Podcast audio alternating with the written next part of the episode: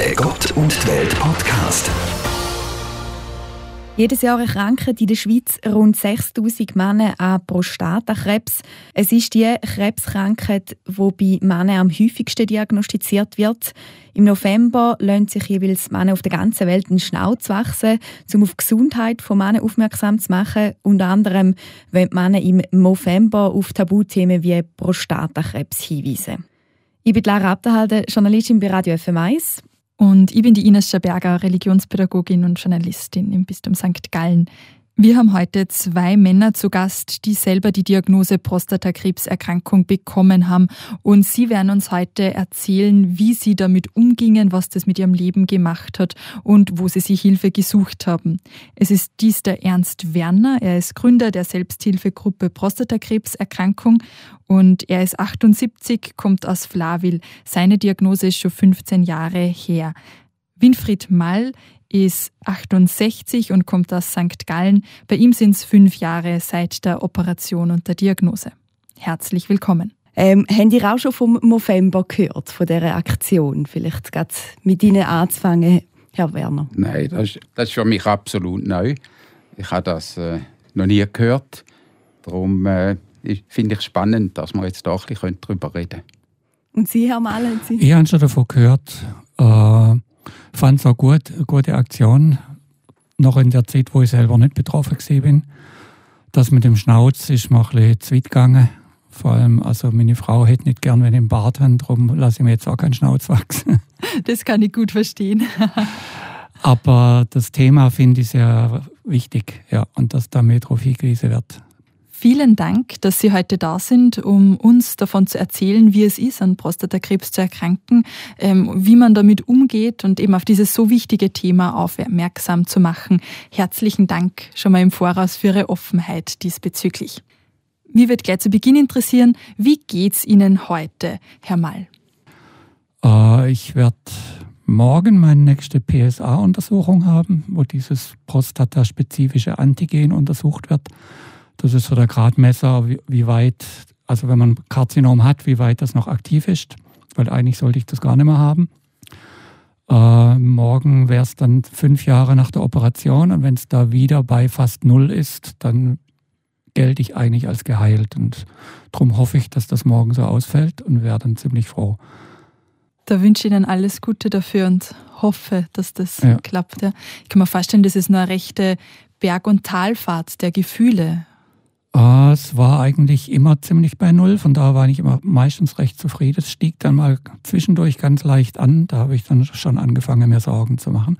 Beim nächsten Mal war es zum Glück wieder unten. Ja, vielleicht Herr Werner, zum Sie auch noch fragen, wie geht es Ihnen heute?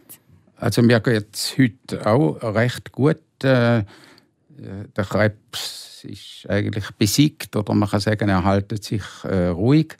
Allerdings äh, habe ich ja vor 15 Jahren äh, die Operation gehabt, totale Operation, also die Entfernung von der Prostata.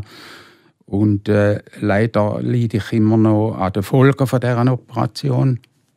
Es ist vor allem äh, Inkontinenz und Impotenz und das ist sehr belastend. Vielleicht gerade zum, ähm, zu dem Zeitpunkt von der Diagnose, um auch in, der, in dieser Zeit zurückzugehen. Können Sie sich noch erinnern an den Tag, wo Sie Diagnose bekommen haben. Wie war das? Ja, ich mag mich noch gut erinnern. Äh, der Hausarzt hat einmal festgestellt, dass der PSA-Wert äh, erhöht ist. Und äh, dann hat es Abklärungen gebraucht. Man hat mir hier zwei Gewebsproben genommen. Also zweimal. Das erste Mal war die Diagnose unklar. Und, oder nicht eindeutig. Und das zweite Mal hat sich dann gezeigt, dass da das Karzinom vorhanden ist. Am Anfang bin ich schon geschockt. Gewesen äh, wo die Diagnose kam. Aber andererseits auch erstaunlich schnell wieder großes Vertrauen dann irgendwie in die Medizin und in die Ärzte, also nach dem Motto, es wird schon gut kommen. Sind Sie grundsätzlich ein optimistischer Mensch? Ja. Mhm. ja. Vor 15 Jahren, da waren Sie 64, ja, wenn richtig, ich richtig gerechnet habe. Da waren Sie vielleicht kurz vor der Pension, genau. kann ich mir vorstellen, und hatten genau. ganz andere Pläne, als Sie mit Krebs herumzuschlagen. Genau, genau. Ja, es ist äh, wirklich, äh, man muss sich dann mit dem Thema auseinandersetzen, man muss sich äh, intensiv befassen damit und äh, eben ein gewisses Vertrauen auch in die Ärzte, äh, wie ich schon anfangs erwähnt habe, ist bei mir natürlich schief gelaufen, aber äh, das ist halt einfach ein Risiko.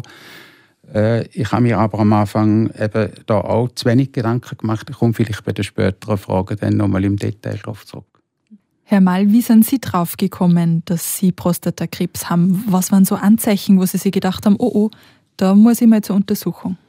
Bei mir war der Schock eigentlich ein Jahr vorher. Da ist nämlich mein älterer Bruder, der war zwei Jahre älter als ich, innerhalb vom halben Jahr gestorben an Prostatakrebs und hat vorher gar nichts gemerkt gehabt. Das war sehr ein sehr aggressiver Verlauf. Das hat mich schockiert. Da ein anderer Bruder schon vor Jahren mal operiert worden ist an der Prostata, dachte ich, jetzt will ich dem mal nachgehen und habe dann eigentlich von mir aus darauf gedrängt, das genauer abzuklären. Obwohl die Werte waren jetzt nicht so besorgniserregend für sich, aber die Biopsie ergab dann doch, dass da was am Gange ist. Und für mich war dann relativ schnell klar, also ich möchte das weghaben, solange es dann nicht größer ist. Und so wie mein Bruder ich, wollte ich es gern nicht haben für mich. Ja, war dann eher fast erleichtert, dass man merkte, da ist was und das kann operiert werden und die Chancen sind nicht schlecht, dass ich es damit hinter mir habe. Mein jüngster Bruder hat sich daraufhin auch untersuchen lassen. Bei ihm haben sie dann noch eine frühere Vorstufe von Karzinom entdeckt. Er hat sich dann auch gleich operieren lassen in Deutschland äh, und hat jetzt noch weniger Neben Nachwirkungen als ich. Also von daher kann man sagen, also der hat es gut getroffen. Ja, so lief es bei mir. Vier Männer in der Familie, vier mhm. Brüder und alle vier hatten ein Karzinom, wenn mhm. ich das richtig verstanden habe. Ist das was, was erblich bedingt ist? Ähm, oder, ja? Also die Wissenschaft ist sich sicher, dass es erbliche Faktoren gibt. Es gibt auch ein paar, die man kennt, ähnlich wie bei Frauen mit Brustkrebs. Äh, ich habe das mal abklären lassen. Also bei mir hat man nichts entsprechend gefunden. Aber ich mache bei einer Studie mit oder ich habe mein Blut zur Verfügung gestellt, die weiter auf der Suche sind nach Faktoren, die man noch nicht kennt. Wie war es? Gewesen? Haben Sie von Anfang an können offen auch über das Thema reden mit Angehörigen oder ist es noch ein, ein Tabuthema am Anfang?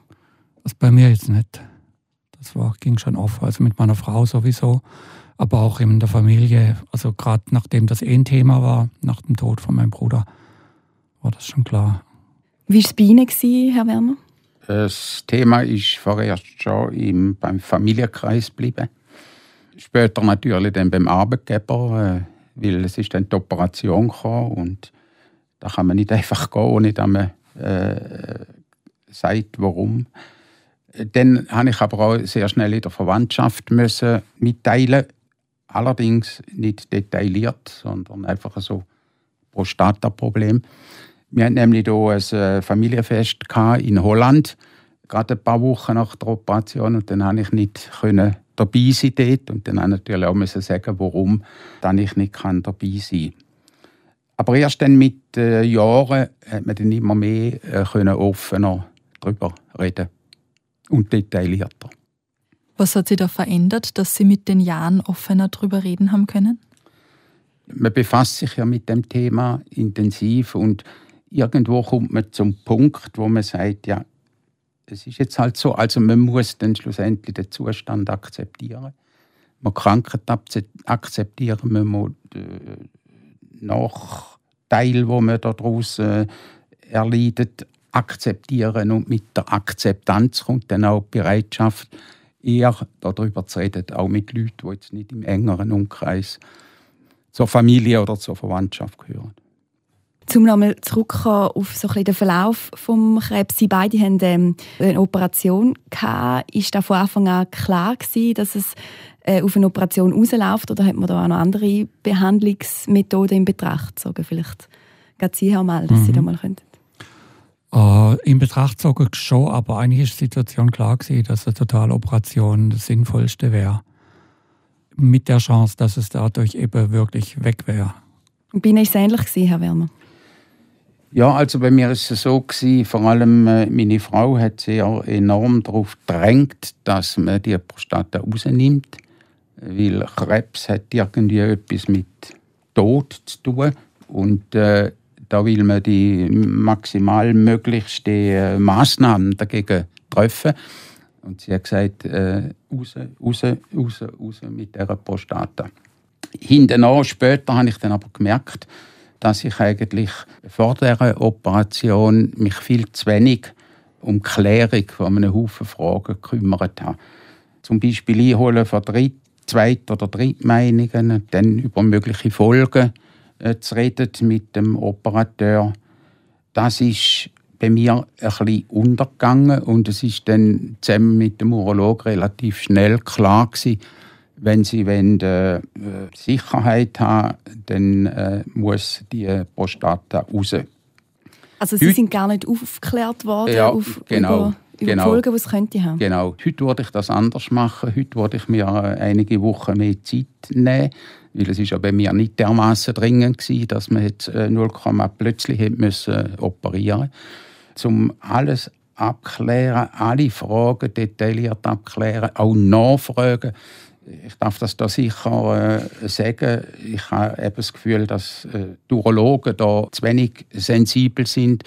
Äh, die sehen einfach nur die Operation und da kommt schon gut. Und ja, in einem ganz, ganz kleinen Prozentsatz könnte es äh, schief laufen. Und dann tut man das eigentlich überspielen und sagt, ja, das kommt bei mir schon gut.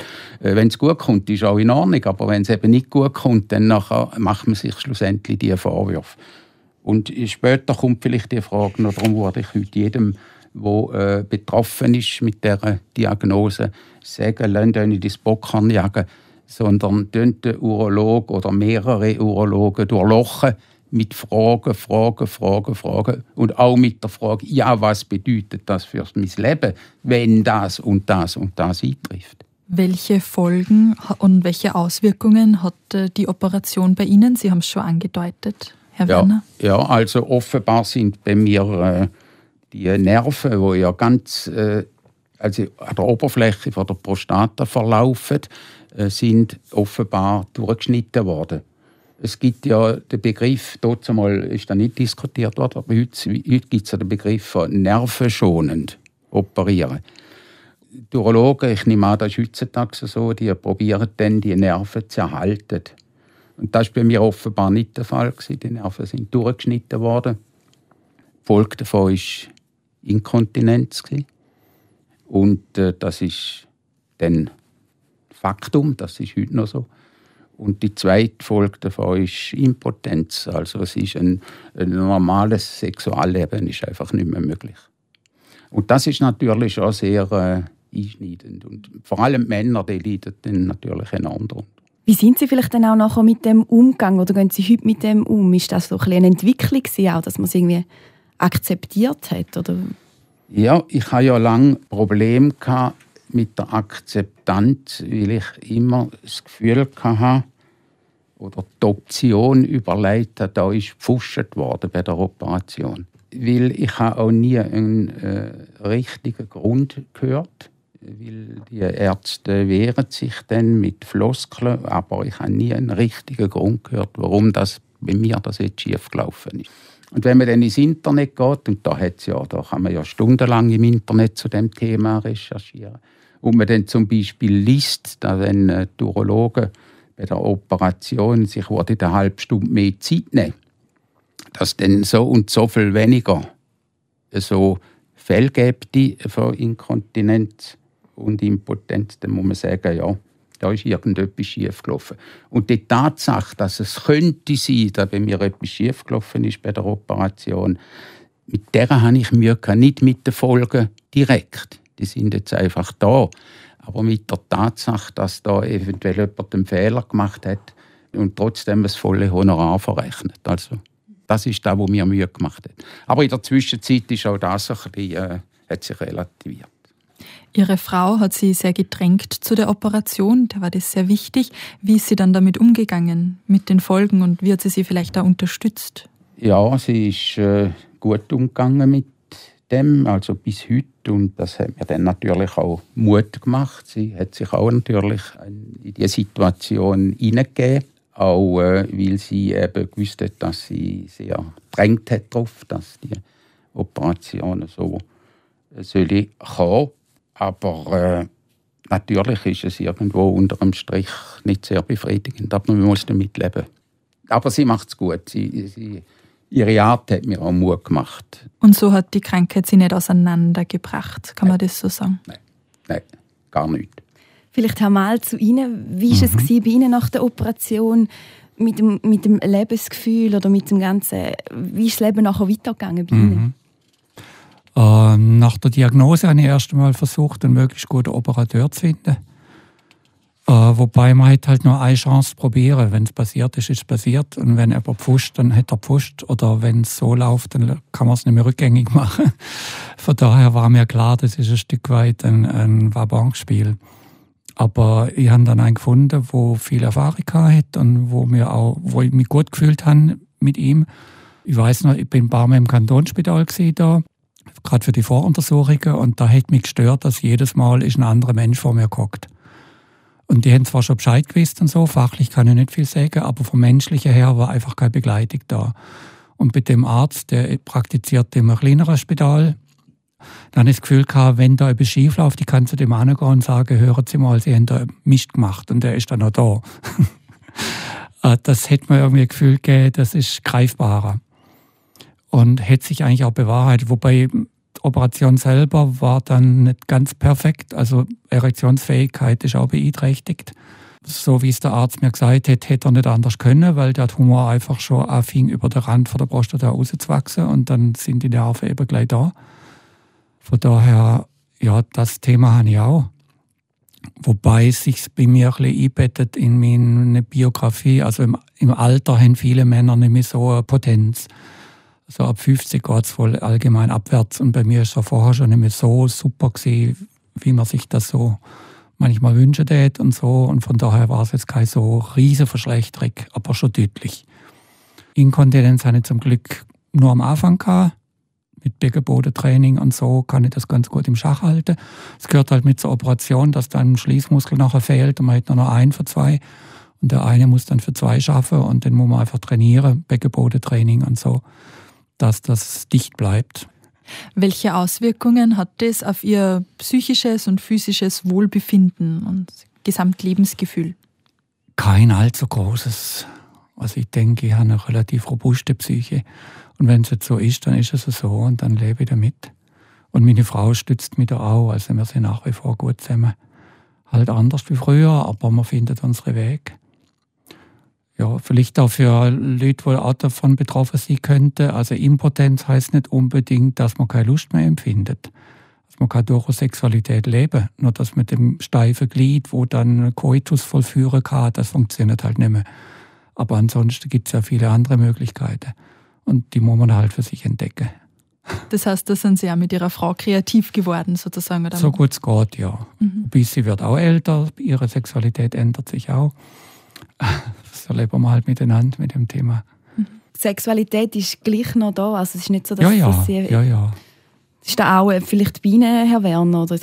Natürlich, irgendwo ist äh, der Wunsch oder das, oder das Bedürfnis, ist, das Urbedürfnis eigentlich, ist schon vorhanden, aber äh, in der Ausführung, in der Praxis ist äh, halt das eben sehr stark äh, reduziert. Allerdings, äh, das ist das, was der Winfried vorhin gesagt hat, äh, es gibt auch andere Wege, äh, zueinander zu finden.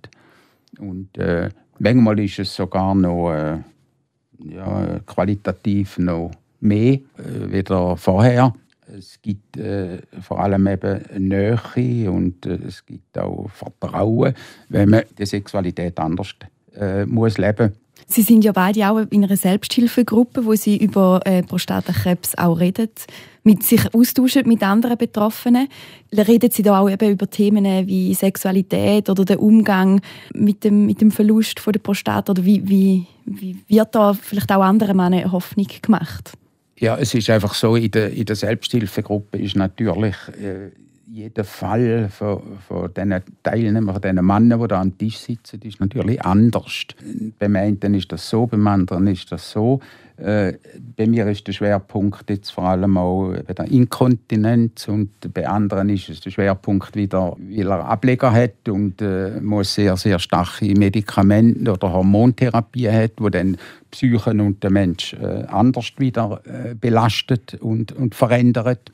Darum äh, tun wir eigentlich in der Selbsthilfegruppe nicht sehr stark, sagen wir mal, in die Tiefe gehen, ins Detail, was die einzelnen Krankheitsbilder betrifft, sondern äh, wir wollen in dieser Selbsthilfegruppe mehr ein bisschen auf der Ebene von der Psyche äh, schaffen, indem wir miteinander reden. Und es darf jeder nur das sagen, was er will in dieser Gruppe, aber er hat die Möglichkeit, wenn ich vielleicht auch schnell darf sagen, wie das ungefähr so abläuft bei uns. Ich habe vor etwa, ich weiß es nicht mehr genau, sechs, sieben, acht Jahren mit der Pamela zusammen die Selbsthilfegruppe gegründet. Es hat keine in der Ostschweiz äh, äh, für Prostatakrebs. Und äh, meine Idee war ursprünglich die, gewesen, dass dann möglichst Männer, die frisch die Diagnose haben, kämen und von unserer Erfahrung würde profitieren. Leider ist das dann äh, nicht der Fall. Wir haben den Flyer gemacht und haben die den Urologen verschickt und anderthalb Jahre hat sich überhaupt nichts. Es hat sich kein einziger Mann gemeldet. Und erst nach einem Vortrag im Kantonsspital haben wir dann schlussendlich sieben äh, Männer zusammengebracht, die jetzt schon seit längerer Zeit miteinander die Selbsthilfegruppe bilden. Wir treffen uns ungefähr alle zwei Monate. Jetzt wegen Corona haben wir natürlich einen längeren Unterbruch gehabt. Jetzt hoffen wir, dass es wieder einigermaßen weitergeht, so im, im Rhythmus von zwei Monaten. Woran glauben Sie, liegt es, dass Sie eineinhalb Jahre kein Mann gemeldet hat für diese Selbsthilfegruppe? Ja, eben. Äh, der, der Mann ist ja ein bisschen in dem Sinne ein spezielles Wesen, wenn er. Äh, Schön gesagt, finde ich. wenn er äh, mit so einer Prognose oder Diagnose konfrontiert wird, dann nachher. Äh, denke ich, die meisten Männer wären zuerst einmal äh, ruhig und still, also nicht ruhig, mehr still und, und introvertiert. Sie kämpfen mit der Diagnose und vor allem eben damit, dass ihre Sexualität plötzlich nicht mehr funktioniert wie bisher. Ich habe das Gefühl, die Männer kommen sich, oder viele Männer kommen sich eigentlich so eine Art wie kastriert vor. Und mit, der, äh, mit dem Gefühl, ist auch Minderwertigkeit verbunden. Also sie fühlen sich dann auch auf eine Art minderwertig und sie fühlen sich schlussendlich nicht mehr als Mann. Weil der Mann ist ja sehr stark mit der Sexualität, mit der aktiven äh, verbunden. Und durch das tritt auch Scham auf und das führt dann nach meiner Meinung dazu, dass sich eben die Männer zurückziehen und sich schwer tun, offen darüber reden und sich auch schwer tun, in einer Selbsthilfegruppe mitzumachen. Herr Mal, vielleicht, was hat Sie denn schlussendlich dazu gebracht, dass Sie in die Selbsthilfegruppe sind? Uh, ich hatte ziemlich früh so die Idee gehabt, wenn man schon so eine Krankheit hat, wird man auch hören, wie es anderen geht, die damit zu tun haben.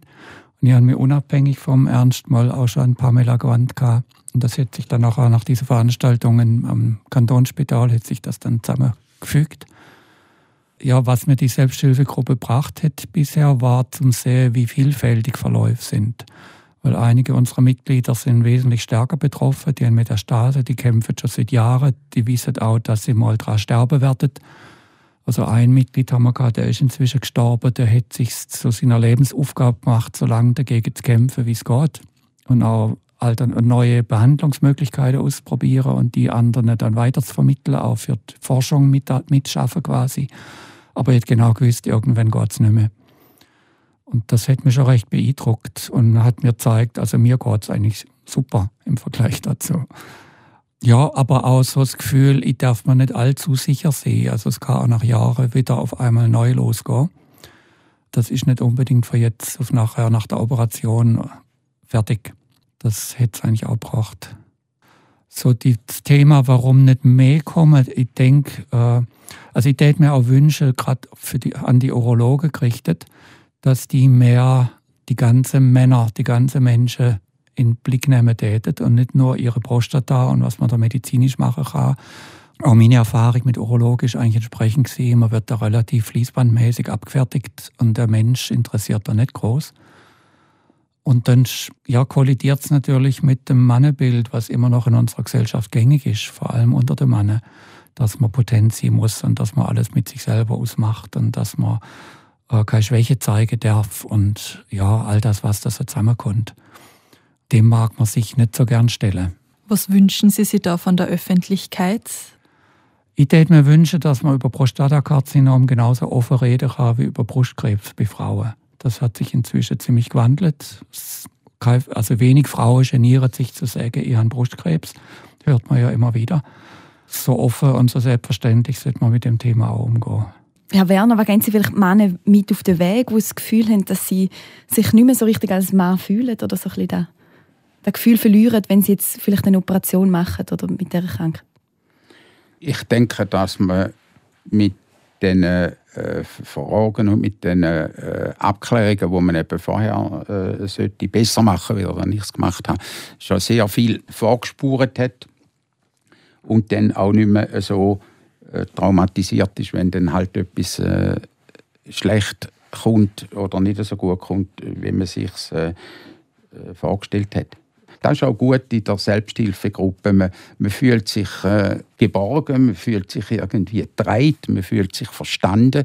Und äh, wir haben ja auch eine unterschwellige äh, Zusammenkunft wollen haben, genau um das äh, quasi zu fördern. Und mir geht es so, auch wenn wir keine grossen äh, Probleme wälzen in dieser Sitzung äh, oder in dieser Zusammenkunft, wenn ich einmal heimgehe, ich bin einfach zufriedener, wieder, wenn ich da bin. Herr Werner, wenn jetzt jemand mitmachen möchte bei dieser Selbsthilfegruppe, was muss man dafür tun?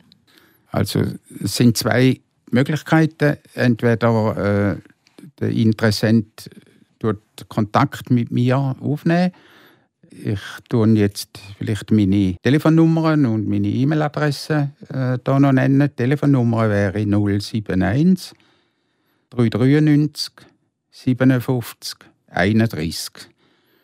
Und meine E-Mail wäre erwerner ohne Punkt aneinander erwerner at bluewin.ch.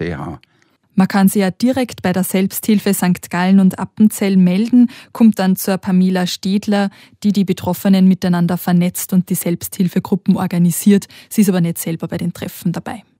Gibt es denn auch ähm, vielleicht Möglichkeiten, dass, dass ähm, Männer selber das schon früher erkennen können oder so ein bisschen Alarmsignal vielleicht einmal? Ah, ich bin da jetzt kein Experte, da müsste man die Wissenschaftler fragen, aber nach meinem Eindruck würde ich inzwischen einem Mann nach der 40 raten, dass er sich mal immer wieder den PSA untersuchen lässt. Da wird ja oft in der Öffentlichkeit darüber gestritten. PSA ist ja nichts Absolutes, der schwankt da öfter, aber er ist wohl aussagekräftig nach meiner Kenntnis im Verlauf. Und wenn man dann eine äh, Testreihe hat, quasi all zwei Jahre mal einen Wert gemessen hat und dann sich aufschreibt und dann auf einmal merkt, der Wert steigt, dass man dann merkt, hoppla, jetzt ist etwas im Gang und lässt das näher abklären. Also der Umgang mit diesem PSA-Wert, dass man eben mehr auf den Verlauf schaut und auf den Anstieg schaut und weniger auf den absoluten Wert. Das, so wie ich informiert bin, wäre das eine Information, die wirklich mehr verbreitet gehört. Und dass man dann auch vielleicht eben über Aufklärung äh, klarstellt, die Operation ist nicht der Weltuntergang und auch Totalentfernung von der Prostata also wenn man keine Kinder mehr zeugen will, weil man ist nachher zeugungsunfähig, dann ja, ist das kein Weltuntergang, ohne Prostata zu leben. Und im Gegenteil, wenn da ein Karzinom drin war und man ist es los und ist es so früh los, dass man es ohne große Folge operieren können, ist, denke ich, eigentlich ein Gewinn. Und diese Sichtweise, die würde ich mir mehr wünschen.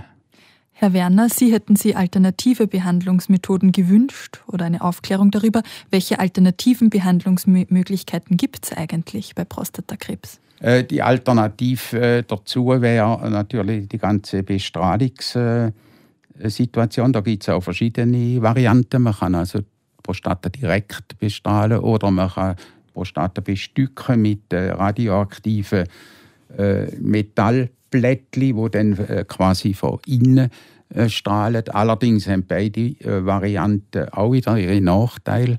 Also man kann nachher, wenn man dann gleich muss, schlecht operieren wieder, weil das Gewebe geschützt ist. Es kann der Darm auch äh, betroffen sein. Und äh, dann gibt es natürlich auch noch die medikamentöse Therapie, also im Prinzip Hormontherapie, wo man Testosteronspiegel senkt, so dass die das Wachstum von diesen äh, von diesen Karzinomen eigentlich unterbunden wird. Aber das hat auch wieder seine Nachteile. Es gibt psychische äh, Veränderungen im Menschen. Knochen werden angegriffen, soviel ich weiß und so weiter. Darum ist es sehr wichtig, dass man alles möglichst äh, sich, äh, mit, sich mit allem befasst und eben auch abklärt mit verschiedenen Fachleuten. Es gibt teilweise auch noch äh, unterschiedliche Meinungen. Reinschiessen äh, ist sicher auch nicht die richtige Variante. Vielen Dank. Gut abklären, Sie informieren, aufklären, den Krebs nicht auf die leichte Schulter nehmen, aber Sie Hilfe holen, wenn es nötig ist. Das folgere ich aus ähm, dem Gespräch mit Ihnen. Ich würde gern langsam zum Schluss kommen. Ist Ihnen noch was wichtig zu sagen, was wir jetzt vergessen haben anzusprechen in diesem Gespräch? Was mein Wunsch wäre, dass eben Betroffene äh, versuchen, offener zu werden. Es kann nur positiv sein, dass sie äh, in so eine Selbsthilfegruppe kommen redet mit anderen Betroffenen. Das tut der Psyche sehr gut. Und wenn es der Psyche gut geht, geht es auch äh, dem Körper in der Regel äh, gut. Haben Sie auch noch einen Wunsch an die Zukunft, Herr Mal, vielleicht auch in Bezug ja. auf... Ja. Also einmal, was das Medizinische angeht, würde ich mir wünschen, dass eben ja, das Wissen und die Forschung mehr gebündelt werden, dass nicht jeder Urolog ihn äh, so als Einzelkämpfer da vor sich hinschafft, also ich weiß, in Hamburg gibt es eine spezielle Klinik, Martini-Klinik, die sich nur auf Prostatakarzinom konzentriert hat. Da haben sich meine Brüder beide operieren lassen. Äh, und wenn man denen ihre Veröffentlichungen anschaut, oder die kann man auch mal um Rat fragen oder so, die Differenziertheit, mit der da mit dem Thema umgegangen wird, ist sehr viel, ja, ist sehr viel weiter, wie was man sonst meist so mit überkommt. Und dass man dies Wissen und diese äh, Forschungserkenntnisse mehr bündeln, mehr in Breite bringen, dass das jeder weiß. Oder noch mehr so Zentren hätte, wo dann auch entsprechend operiert wird oder so. Mein zweiter Wunsch wäre, dass Prostatakarzinom, ja, dass man darüber reden kann. Und das hängt eben damit zusammen, dass eben die Männer mal aufhören sollten von ihren äh, Steinzeit-Männerbildern, also auf denen zu beharren, sondern ja, sich äh, auch schwach sein dürfen, auch äh, nicht perfekt sein müssen, auch all das mit dem offener umgehen können, was das halt mit sich bringt, wenn man so eine Krankheit hat. Männer müssen sich vom Steinzeit-Männerbild verabschieden. Das finde ich, sind da gute Schlussworte. Ähm, und ich finde, wir haben im Gespräch mit Ihnen heute gemerkt, Herr Werner und Herr Mal, dass männlich sein und stark sein auch ganz was anderes bedeuten kann, als ähm, es vielleicht in der Steinzeit nur gedacht hat. So, vielen Dank, dass Sie so offen und ehrlich erzählt haben von Ihrer Geschichte. Ich glaube, sie macht vielen Menschen Mut. Ja, danke vielmals für, für die Erfahrungen, auch, die ihr uns, äh, mit uns teilt habt. Und wir hoffen natürlich, dass es auch ein paar Männer ermutigt, die betroffen sind, um die Selbsthilfegruppe zu besuchen und auch offen darüber zu reden. Wir sind am Schluss unseres Podcasts angelangt. Wir freuen uns immer über Feedback und Rückmeldungen gerne an schaberger.chmedia.ch, auch gerne mit Themenvorschlägen und sonst, was euch gefallen oder weniger gefallen hat an unserem Podcast. Es freut uns auch immer außerordentlich, wenn wir nach Podcasts nur erfahren, wie die Geschichten weitergingen, die wir gehört haben. Ja, wir haben ja beispielsweise letzte Woche mit einem Intensivpfleger geredet, der erzählt hat, wie er den allerersten Corona-Patient auf der Intensivstation aufgenommen hat und der Corona-Patient hat sich im Nachhinein dann auch beim Pfleger gemolden und gesagt, dass es ihm wieder besser geht. Und äh, so Geschichten sind natürlich immer schön zum Hören. Nächste Woche gibt es wieder einen Gott und Welt Podcast und zwar reden wir darüber, wie Advent in Zeiten von Corona, also die Vorbereitungszeit auf Weihnachten in Zeiten von Corona gestaltet werden kann und wie die Corona-Bibel Verbundenheit herstellen möchte. Macht es gut. Der Gott und Welt Podcast in Zusammenarbeit mit der katholischen und evangelischen Landeskirche von der Kanton St. Gallen und Appenzell.